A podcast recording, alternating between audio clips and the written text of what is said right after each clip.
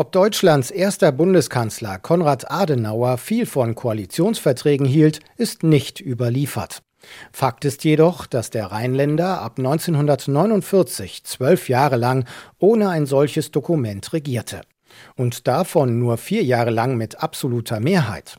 Erst 1961 unterschrieb Adenauer zum ersten Mal auf Drängen der Liberalen einen Koalitionsvertrag und hielt auch die wichtigste FDP-Forderung darin ein, seinen eigenen Rücktritt zwei Jahre später.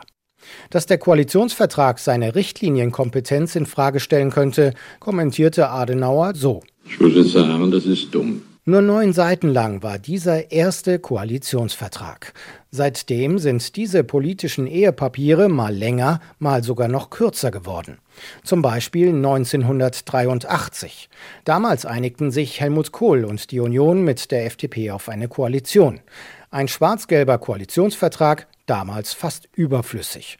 Das gemeinsame Dokument wurde gerade mal sechs Seiten lang und spiegelte gut wider, wie einig sich Union und Liberale damals in fast allem waren. 1998 unterschrieben zum ersten Mal SPD und Grüne eine Koalitionsvereinbarung auf Bundesebene. Vieles darin wurde auch eingehalten. Die Ökosteuer wurde eingeführt, die eingetragene Lebenspartnerschaft auch und der Atomausstieg beschlossen. Damals schien der Koalitionsvertrag tatsächlich mehr zu sein als eine bloße Absichtserklärung. Zweifel daran wischte Bundeskanzler Schröder einfach weg. Das gilt und daran wird auch nicht gerüttelt. Dass andere Koalitionsverträge manchmal kaum das Papier wert waren, auf dem sie standen, zeigt dagegen das Beispiel der schwarz-gelben Koalition ab 2009.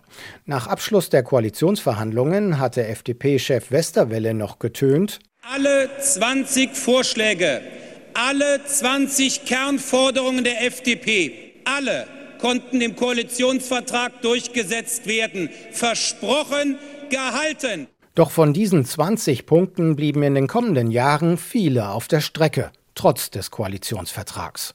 Auch die wichtigste liberale Forderung nach einem gerechteren, niedrigerem und einfacherem Steuersystem räumte Kanzlerin Merkel brüsk ab, offiziell wegen Finanzierungsvorbehalten. Ich habe gerade mit dem FDP-Vorsitzenden gesprochen und wir haben genau die gleiche Reihenfolge. Wir sagen Haushaltskonsolidierung, Steuervereinfachung und äh, das ist das, was wir im Augenblick leisten können. Selten dürfte in der Geschichte der Bundesrepublik so wenig von einem Koalitionsvertrag umgesetzt worden sein wie zwischen 2009 und 2013.